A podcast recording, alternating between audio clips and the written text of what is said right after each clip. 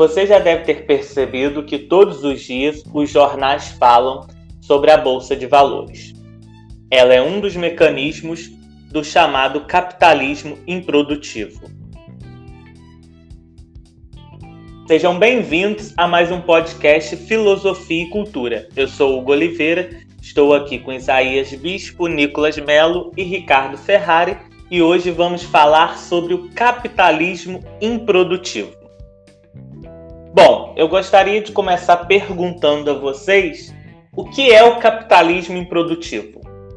Primeiro a gente tem que se perguntar o que seria o capitalismo produtivo, né? É, então a gente precisa recordar o, o, capitalismo das fábricas, né? Que o produto final ele sempre produzia algo material, né? um, um produto, né? Então você tinha no processo você sempre tinha depois dele, né? Você tinha uma mercadoria que era um produto. Você tinha um sapato, um caderno, um, um lápis, é... bom, esses produtos, né? Com o capitalismo produtivo, isso se desvinculou. Então é possível você é, gerar um montante de dinheiro, né? É, aumentar o seu dinheiro sem produzir nada, que é basicamente o capitalismo financeiro.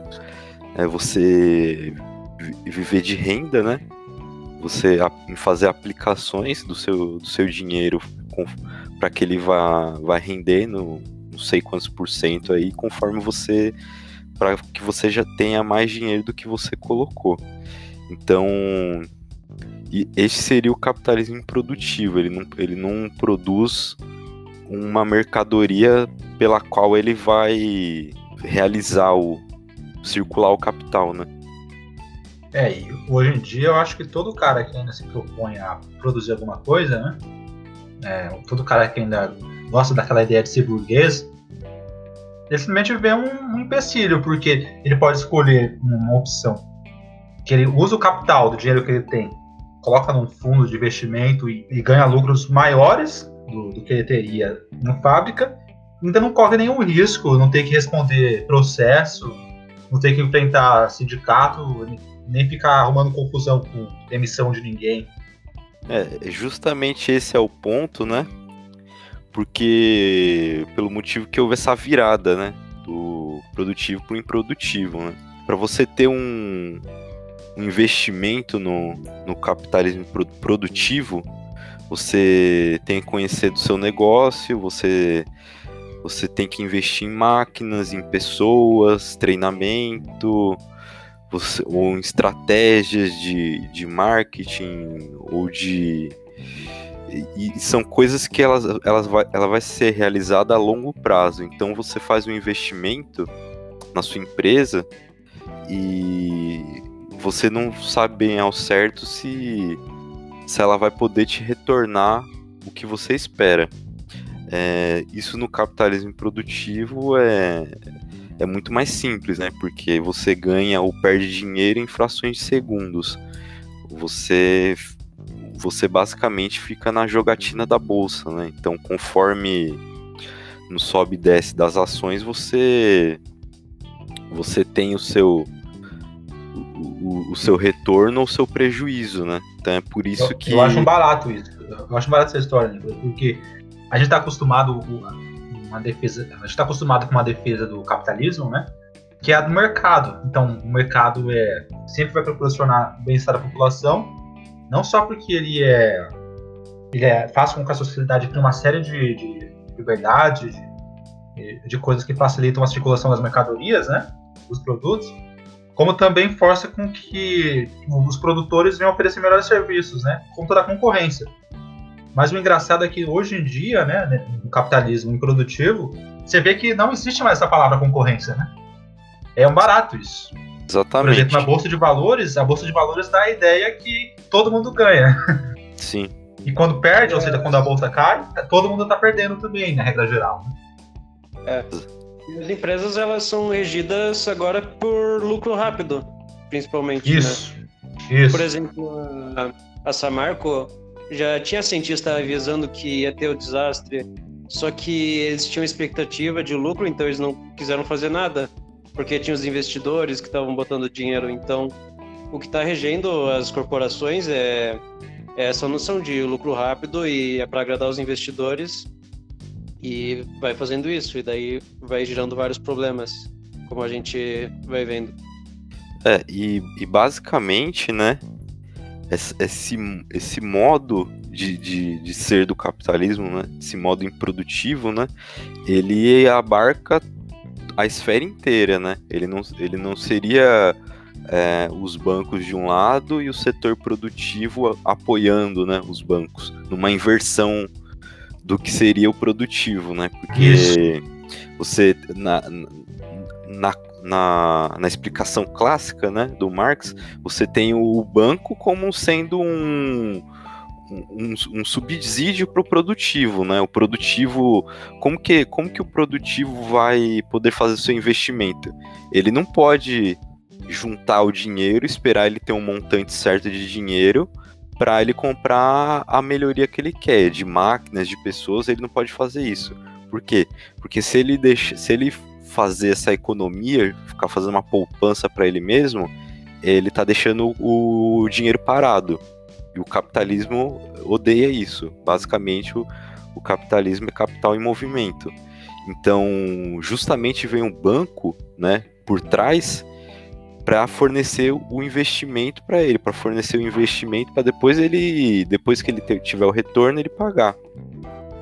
É, só que eu queria falar que é, esse setor, é, essa virada né, improdutiva, nos trata de você ter uma prioridade do banco. Se, se trata de você ter todo toda a esfera do capitalismo no capital improdutivo. Então, até as empresas que que fornecem algum produto, que são produtivas, elas também estão no capital improdutivo, elas estão na bolsa e o dinheiro delas, praticamente uma maneira assim que é de grande interesse, é, é a bolsa para eles, né? E quanto que ela, quanto que ela tá ganhando na bolsa, né? Então, mesmo o setor produtivo já está funcionando pelo improdutivo, né? Eu acho que um bom exemplo disso é a Fiesp, né? A Fiesp, para quem não sabe, é a Federação de Indústria de São Paulo, né? que seria, é, de certa forma, um sindicato dos industriais de São Paulo. A Fiesp, eu vi uma pesquisa na Folha, né, uma matéria na Folha, que mostrava que a maior parte do dinheiro que circula por ela, né, ou seja, as, entre aspas, indústrias que estão nela, é dinheiro de fundo de investimento, é dinheiro de acionista. E não dinheiro, por exemplo, de capital empregado em máquinas, em força de trabalho, coisas do tipo. E ah. a bolsa, ela não, ela não quer dizer nada para a população, né? Porque a gente vê todos os dias, em todos os jornais, não tem um jornal que não cite a bolsa de valores. Porque a bolsa subiu, porque a bolsa caiu. Mas o que isso quer dizer para a população? Não quer dizer nada. É simplesmente nada. Aquilo dali é um monte de gente que está lucrando na especulação financeira. Para o povo, não quer dizer nada se a bolsa subiu ou se a bolsa caiu. A bolsa bate recorde todo dia e a pobreza só aumenta. Porque na verdade ela é mais um sinônimo, talvez a gente poderia dizer, de uma concentração de renda. Porque ela dá a falsa impressão de uma democracia financeira. Porque você tem um monte de acionistas, Onde qualquer, qualquer um pode, pode ir lá, qualquer um pode entrar, comprar uma ação mas que no fundo você não é dono de nada, porque o capitalismo financeiro é que comanda aquilo tudo, você não comanda nada ali. É verdade, Hugo, é ótimo você lembrar isso. E é um barato, né? Porque eu lembro que algumas décadas atrás, né, não estava vivo, mas obviamente tem livro, então é, um, os intelectuais, jornalistas, na verdade, né, gostavam sempre de falar que, que a gente via uma, uma inversão no Brasil. Por exemplo, mostravam que, que, é, que índices como PIB e coisas do tipo tava, eram sinônimos de melhoria, né, de progresso no país. Você vê, é uma situação piorada, porque hoje em dia não é mais nenhum PIB. A gente está numa situação que o PIB do Brasil está estagnado e o jornal, de certa forma, deixa isso a Deus dará. Aí o que, eles colocam em consideração? A Bolsa. o PIB, querendo ou não, falava da produção no país. Eu acho que um bom exemplo da, da, desse movimento que a gente fez para a financiarização de todas as coisas, né? é o do, da mudança do PIB, né? Que é, que é o índice que mostra toda a produção é, de bens e serviços no país, para o índice da Bolsa. O Brizola tinha uma fala muito interessante de uma entrevista, acho que numa saída de algum evento, assim, quando aglomera aquele monte de jornalista em volta da, da pessoa. E o Brizola dizia o seguinte: que um país, é óbvio que ele, pela posição ideológica dele, né, ele estava fazendo uma fala de combate ao capitalismo, né? E ele falava que um país é feito de pessoas. E do que, que adiantava o Brasil ter um PIB alto, ter uma bolsa estável, ter uma moeda forte, se, se o povo continuava na pobreza, né? Quer dizer, esses, esses índices, esses números, esses dados, eles mais valem para economistas e para o mercado financeiro, para o capitalismo em si, do que para a população. Porque para a população tanto faz se a bolsa subir ou a bolsa cair, não muda nada no dia a dia das pessoas. Ao contrário, a gente viu agora meses atrás que a bolsa de valores de São Paulo estava batendo recordes e o desemprego e a pobreza só aumentavam no Brasil. Esse movimento está repetindo até agora, né? Se fosse é, para ter estatística que importasse mesmo, né, a gente estaria vendo estatísticas sobre desigualdade, pobreza, várias coisas assim. Só que é claro, é, as, as mídias, né, que são mais predominantes aqui, elas são todas financiadas por vários grupos. Tem, tem bancos, é, tem corporações, né? Então elas vão impondo essa ideologia de também que é bom dar dinheiro para os ricos, que é uma outra questão econômica. Eles chamam é. de Junk Economics né, em outros países. É que a própria a mídia já tá na financiarização, né? Então ela acaba... Isso que eu ia falar, a Rede Globo Sim. tem ações na Bolsa de Valores. É, na verdade, teve uma reportagem que a Rede Globo falou que ela só se salvou em um ano por causa da, da Bolsa, da financiarização dela que ela ia ter tomado um na cabeça. Mas a, a financiarização dela que ajudou ela a se safar, né? Daí eles acabam sendo um porta-voz disso, né? Porque eles têm um interesse claro, né? Não é nem por, por maldade, mas é o que, o, que, o que você faria, né? Sim. O Marx chamava isso de capital fictício, né? É, o capital isso. fictício. É. É, que é o dinheiro produzindo dinheiro para o Marx, né? Você tem para você ter um o, capital, o valor, você precisa ter o trabalho humano. É. Como o trabalho humano embutido na mercadoria, né? Então, o sapato tem valor, portanto tem preço porque tem trabalho humano embutido. O dinheiro da, da, da bolsa, da financiarização, não. Ele cresce sozinho, né? Então é, ele... ele vive, sim, ele vive nessa ficção, né? É, ele, ele, é fictício, né? Porque ele não tem. Ele não tem nada que ele. Ele não é relativo a nada, né? Por exemplo, o, o, o, o dinheiro antes era relativo ao ouro. Isso. Agora o, o, cap, o, o, dinheiro não é relativo a nada, então ele, ele aponta para si mesmo. Então ele pode crescer do, do, jeito que for, só que como ele é especulado, pode ser que o cara da ponta não pague. Daí sim vem a crise, né? Que quando o cara da ponta não vai pagar, daí ninguém paga e ninguém tem dinheiro, porque todo o dinheiro era especulativo, era especulação, aí que, aí que surge o problema, né? É, a gente Ele tem é um lance no futuro também, né? Porque a gente sempre pode falar, ah, mas no futuro a gente pode pagar. Então você vai jogando Sim. isso pra frente até. Você vai jogando pra frente infinitamente. É. É um capital tão fictício que você cria uma empresa num, num, num, telefone, você cria um aplicativo, um app, amanhã essa empresa já vale um bilhão de reais, depois de amanhã ela vale 10 bilhões e depois de amanhã, depois de amanhã já não vale nada, né? Sim. É, é, é, é, de, é de um nível de uma abstração incrível, né? Hugo, você que é carioca, né? Eu lembro das empresas do do Ike Batista. Gente, o Ike Batista chegou a ser um dos caras mais ricos do mundo, só na base da pura especulação. Era o maior dos mentirosos. O cara era um completo mentiroso. Sim, ele, ele não produzia um prego, né? É. E falou que ia, ia, o Brasil ia ter porto gigantesco, ia ter uma, uma, uma das empresas ex dele de, no espaço, no subterrâneo. A na, fortuna na do, do, do Eike Batista chegou, acho que a 55 bilhões de reais. Mas se você perguntasse o que, que o Eike Batista tinha, ele não tinha um prédio, ele não tinha uma fábrica, ele não tinha. Ele não tinha nada físico, material. A toda a fortuna dele eram papéis, que é um nome fictício, né? Papéis na bolsa de valores. Eram o quê? Eram números na tela de um computador que da noite pro dia desapareceram. E isso durou décadas. isso que é engraçado. O Ike Batista ele tá nesse projeto, ele ficou nesse projeto dele aí, se não me engano, desde os anos 80. E aliás, ele já era filho de um cara que, que era minerador, então. É. Mas ele fez esse movimento, né? Ele fez o movimento do pai dele, que era minerador e tinha negócios um tanto esquisitos com a ditadura, né?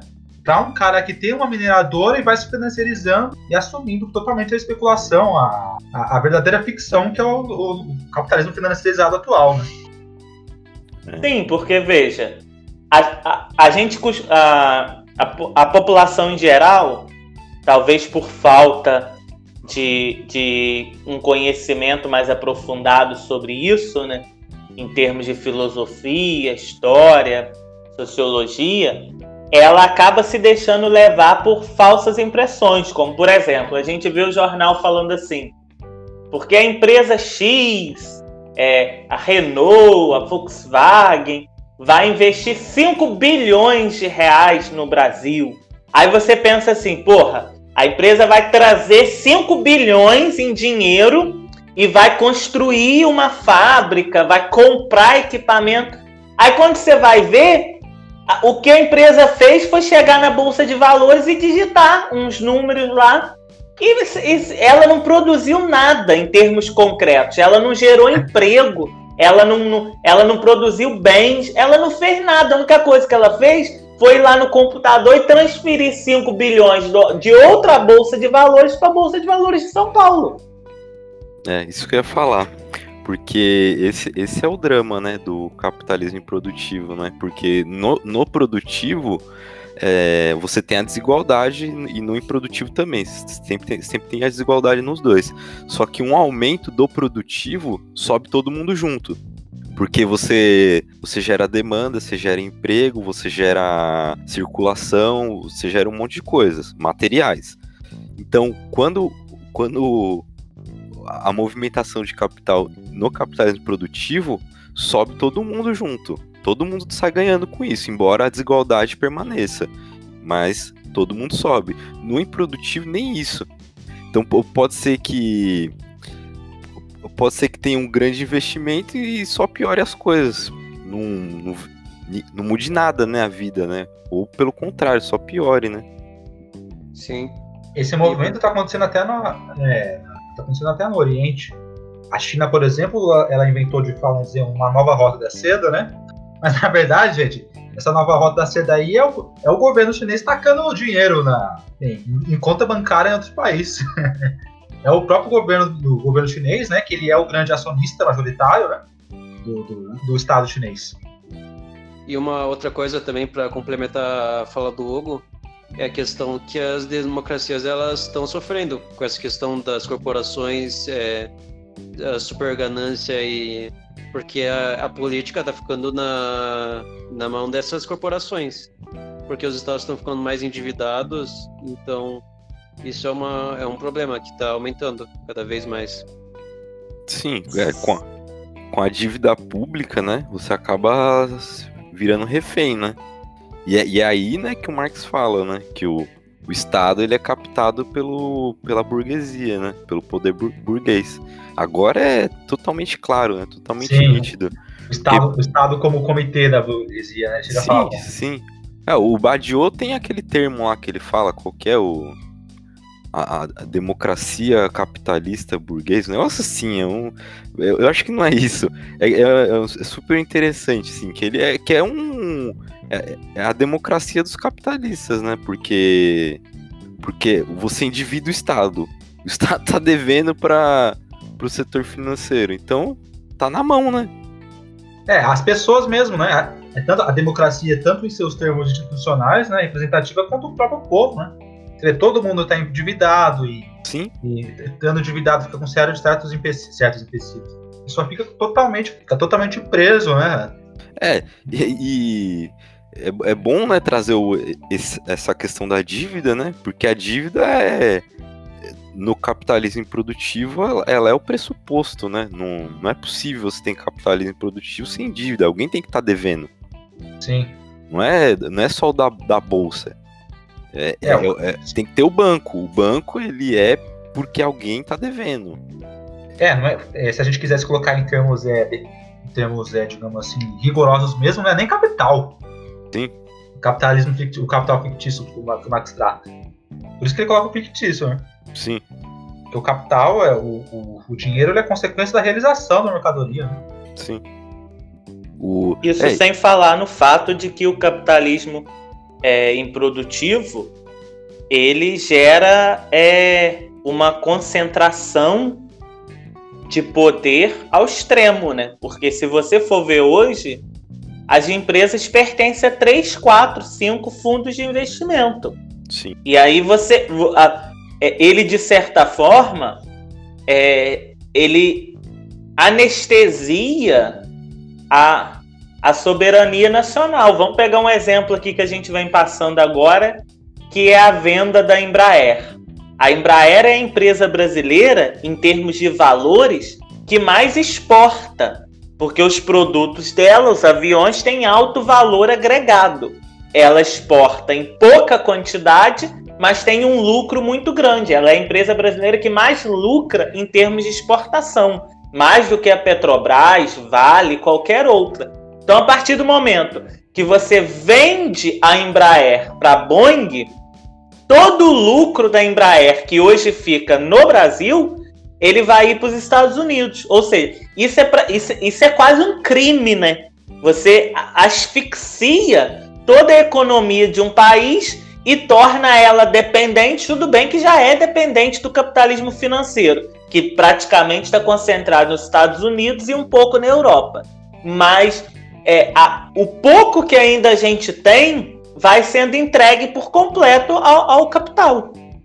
Sim, é, sim, porque aí é uma situação piorada, né? Aí é, aí é uma, uma complexificação do, do, da financiarização com coisa ainda pior que a, que a discrepância entre os países. Né? A gente precisa nem falar. Aliás, aliás a, a, a transferência da Embraer para os Estados Unidos, né, para a Boeing, foi um barato, porque não foi uma transferência do tipo, é, um acordo do tipo que vem lá, a Boeing lá dos Estados Unidos e destrói as fábricas no Brasil, leva a fábrica para lá, etc. Não, é simplesmente um, um movimento abstrato, né? Que é isso que importa. Essa coisa de mudar a letreira. Sim, a produção vai continuar sendo feita aqui, só que o lucro vai ser todo tá remetido para os Estados Unidos que é o que as grandes multinacionais, não à toa elas têm esse nome, né? Várias nações, elas fazem. A Nike, a Microsoft, essas grandes corporações, o que, que elas fazem? Elas vão em países onde a mão de obra é mais barata, produzem lá e remetem todo o lucro para as suas sedes, que geralmente estão nos Estados Unidos, em pouquíssimos casos na Europa. Isso vale assim para aqui no Brasil vale para muita coisa, né? Volkswagen, é, Mercedes, todas essas grandes corporações que têm fábricas aqui, que é um capitalismo ainda produtivo, eles remetem todos os lucros para as suas sedes nos países de origem. No livro do Dalbor, a, a Era do Capital Improdutivo, é, ele tem o um monte de dados lá falando sobre sobre a, a estrutura das, das multinacionais, né? E, e, e pegando as empresas num, num, geral, as corporações. E assim, você vê assim que a, a, grande parte das corporações, né? Quem está por trás delas são bancos, né? Os, os bancos que são os acionistas majoritários da, tipo, grande parte esmagadora da, do capitalismo mundial. Ou seja, né, tá tudo, tá tudo financiarizado, tá tudo direcionado para o improdutivo mesmo. Ô Nicolas, eu lembro de uma coisa bem engraçada. É, eu lembro de ter visto que, é, se eu não me engano, é, 80% das grandes empresas que surgiram nos últimos 10 anos, né? É, aí você tem, por exemplo, a Tesla e, e, várias outras desse tipo que começaram como, é, como um mero projeto, né? Algumas delas, se eu não me engano, metade ainda não estão lucrando, inclusive agora. Sim, sim. A Tesla começou a lucrar recentemente, ou seja, ah. você vê um movimento. Como que é possível? Como que é possível no mundo do mercado alguém que sobrevive sem o lucro, né? Exatamente. exatamente. É o banco, né? E gostou de uma ideia, ou seja, não é mais o mercado também. Não é mais aquela coisa da concorrência, os, os compradores, é, os compradores é, respondendo, né? Um determinado serviço, ou seja, gostei dessa ideia, então vou colocar meu dinheiro aí. Não, né? Você está falando de uma empresa ali que, tá, que ela está alocando, né? Os recursos dela para criar um. para fazer o que bem quiser, né? Sim, eu ia falar justamente isso, que o. Essa, esse serviço aí que, que nasceu, né, nesses tempos, Uber, iFood, o, o Nubank também não, não dá lucro, não tá dando lucro. E é normal isso aí. Porque tem, tem gente por trás disso. Tem gente por trás e, e são, são bancos que estão que estão sustentando isso.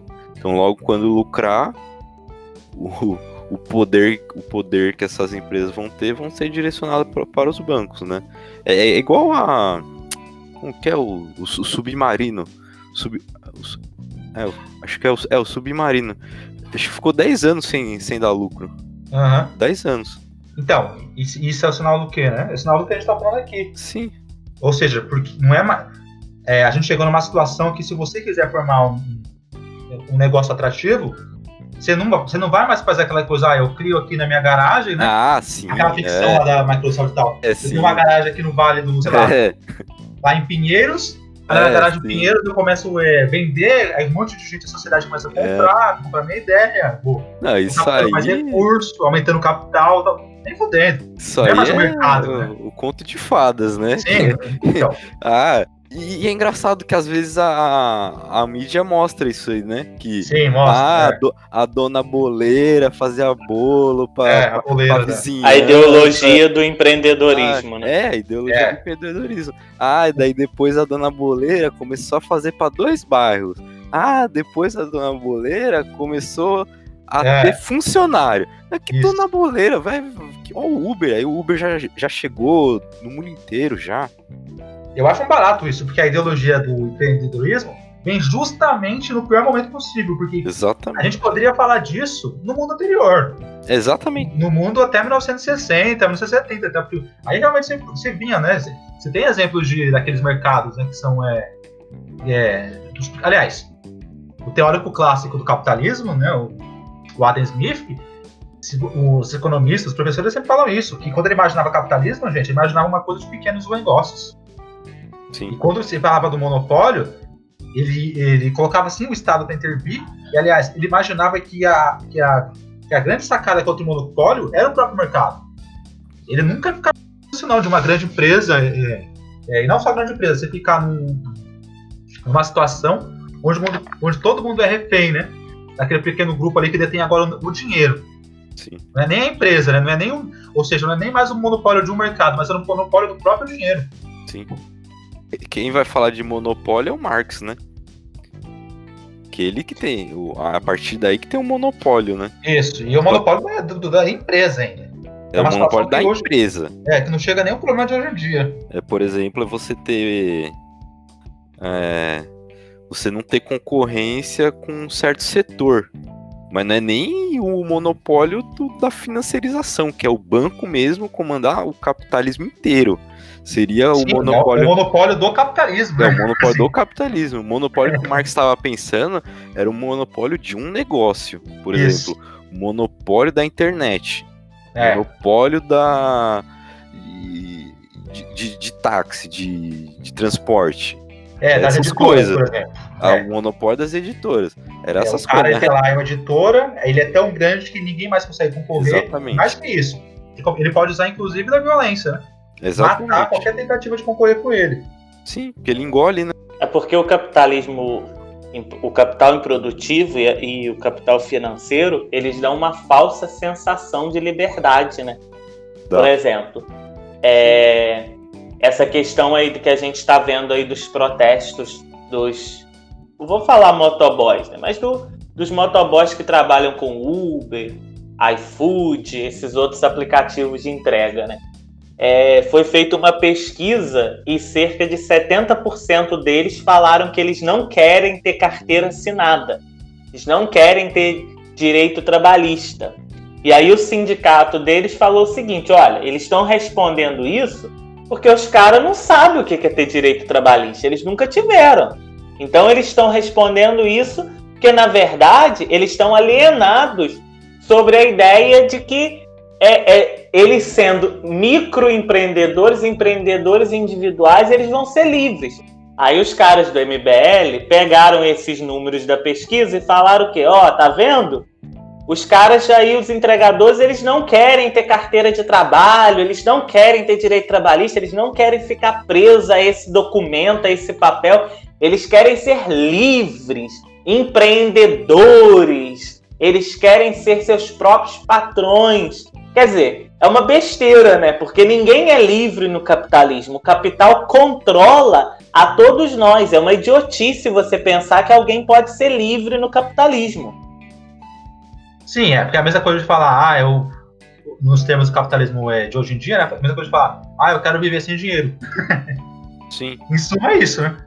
Como se fosse possível, né? É, não é mais possível. É, e também é assim, o. As pessoas que falam, ah, eu vou. Eu vou virar investidor. Eu vou fazer o dinheiro trabalhar para mim, né? Não vai, né? Mal é, sabe ele que ele tá né? obedecendo o dinheiro. É. É, antes, é cara... menos, sim, antes, olha só, antes no mundo anterior, você, ao menos você tinha o quê? Algum tipo de política social-democrata, né? Você tinha algum tipo de possibilidade de, de criar uma empresa concorrente. É, porque o capitalismo financeiro, o capital improdutivo, ele gera uma concentração de renda e uma desigualdade social sem precedente, né? O mundo se tornou. Uma coisa é você ter a pobreza há séculos atrás, quando o mundo era um lugar pobre. Você não tinha infraestrutura, você não tinha tecnologia. Você veja que só no século XIX, final do XIX, início do XX, a Europa voltou a ter uma situação de saneamento básico semelhante àquela do Império Romano. Então, uma coisa é você ter a pobreza num mundo que era pobre. Outra coisa é você ter a pobreza no mundo como hoje, de riqueza, de tecnologia, de, de bilhões e bilhões. Quer dizer, uma empresa vale 500 bilhões de dólares. Uma empresa vale mais do que toda a economia do Brasil. E aí você tem gente passando fome em várias partes do mundo. Isso é inadmissível, né? É, e, o, e, esse, e esse problema, gente, não é só dos Estados Unidos, não. Porque os Estados Unidos, olha só, os Estados Unidos, aliás, é um barato. É, se eu não me engano, dos anos 80 para cá, a renda do americano médio está estagnada. E se você pega a taxa de crescimento dos Estados Unidos dos anos 80 para cá, que aliás confunde com o crescimento do neoliberalismo, né? Você vê uma taxa de crescimento absurda. Os Estados Unidos, por exemplo, do Bill Clinton, né, que foi o cara que porra, deu uma fama de um, um dos melhores presidentes americanos para a história, foi um dos caras que mais gerou estagnação de renda da, nos Estados Unidos. E sendo que o Clinton, do, se você olha nos índices econômicos, né, por exemplo, você pega o PIB, né, você pega o, o movimento do mercado, do mercado é, de ações ao longo do tempo, bateu taxas recordes. E, e por quê, né? Conta de tudo que você está falando aí, né? Do crescimento para poucos, né? Só que por conta desse pouco ser muito mais rico do que todo mundo, no plano geral vai mostrar que todo mundo, na verdade, tá, tá indo bem, sendo que na verdade quem está ganhando são eles. Né? É aquela mesma coisa se você falar assim, ah, porque a fortuna do Zuckerberg aumentou em um bilhão de dólares de ontem para hoje. O que foi que ele produziu? Nada, produziu um buraco no sofá porque ele ficou com a bunda o dia inteiro lá, né? Só isso, ele não produziu nada. Ele não produziu um sapato, um caderno, nada. Uhum. É, engraçado que teve gente uma época que achou que o, o problema do capitalismo era a produção de diversão, né? Ou seja, a produção daquela, daqueles é, itens de entretenimento que não servia para porcaria nenhuma. Mas agora não é nem isso. Agora o capitalismo não produz realmente nada. Bom, estamos chegando já ao fim de mais esse podcast. Eu queria que vocês fizessem uma fala final sobre o capitalismo improdutivo. É, bom, eu vou começar aqui. O que eu queria dizer também, não sei se ficou se ficou claro, eu acho que não, acho que a gente não conseguiu abordar esse ponto, é que há uma própria contradição entre o, o capitalismo produtivo e improdutivo, né? Eles, eles coexistem juntos, né? Porque você tem a produção e, e a financiarização no mesmo local, mas há uma contradição grande entre eles, né? Porque quando uma empresa ela é ela é produtiva, mas ela tá na, ela tá na bolsa, o modo como ela vê o lucro dela é totalmente diferente. Então ela já está em desacordo com ela mesma, né? Isso que é o interessante, o, o capitalismo conseguir gerar uma coisa que já tem uma contradição interna, né? Assim, claro, ele, ele, tem uma, ele tem a contradição interna, mas agora ele já gerou outra, né? Que é a produção e a financiarização. Quando uma empresa é, se, se, ela vai lucrar a partir da sua produção é uma coisa, se ela vai lucrar a partir da bolsa é outra coisa. De modo que até o líder dela, né, até o, o, o até o seu proprietário tem que ser diferente, né? Um, um tem que ser o cara que saiba do negócio, né? Naquela, naquela linha da lista de Schindler, né? Que é o cara que ele tem domínio da produção dele, do, do business dele, e até o ponto que o do, do da financiarização, que o cara, quem tá lá no topo, não, não sabe nem o que, que a empresa faz, e nem precisa saber. E, e o, que, o que importa que, que se a empresa demitiu não sei quantas pessoas, se, se tá perdendo para outro concorrente, o que importa é, é a flutuação da bolsa, né? É, então era esse ponto que eu queria deixar mais explícito, né? Dessa contradição entre esses dois sistemas de, de capitalismo. E eu gostaria de colocar um outro também. Aí, ó, para quem tá, é, para quem gostar do tema, a gente está encerrando com o problema, que é o da, que o Nicolas falou da, da contradição, mas também da dependência, né? Porque a gente pode, a gente pode olhar numa perspectiva que, aliás, é da, da, da tradição, vendo para mais que é da dependência do, do desse chamado capitalismo é, do, do, capital fictício do capital produtivo, né? Ou seja, a gente falou o tempo inteiro aqui, é, levando em consideração o raciocínio do próprio capital, do próprio é, agente desse capitalismo. Né? Só que se você quiser olhar uma, uma visão estrutural, você vai entender que ele é dependente sim do mundo da mercadoria, do mundo da produção. E o limite dele é realmente esse. Quando ele chegar ao nível que a, que a produção é, é quebrar, quebra ele também. Ou seja, quebra o nosso mundo. Eu acho que olhando para frente, o que a gente, o mundo, né, vai ter que, os governos vão ter que mudar é como lidar com as corporações, porque, enfim, hoje uma corporação pode explorar bastante água ou poluir bastante, prejudicar o meio ambiente e às vezes é, tipo nem tem multa direito, eles fazem um acordo e já saem com os lucros e tá resolvido. E eu acho que olhando para frente esse é um, é um dos problemas principais, né, que os governos vão ter que resolver. Chegamos ao fim de mais um podcast Filosofia e Cultura. Agradecemos a todos os nossos ouvintes. Eu sou Hugo Oliveira, agradeço a presença do Isaías Bispo, do Nicolas Melo e do Ricardo Ferrari. Até a próxima, pessoal.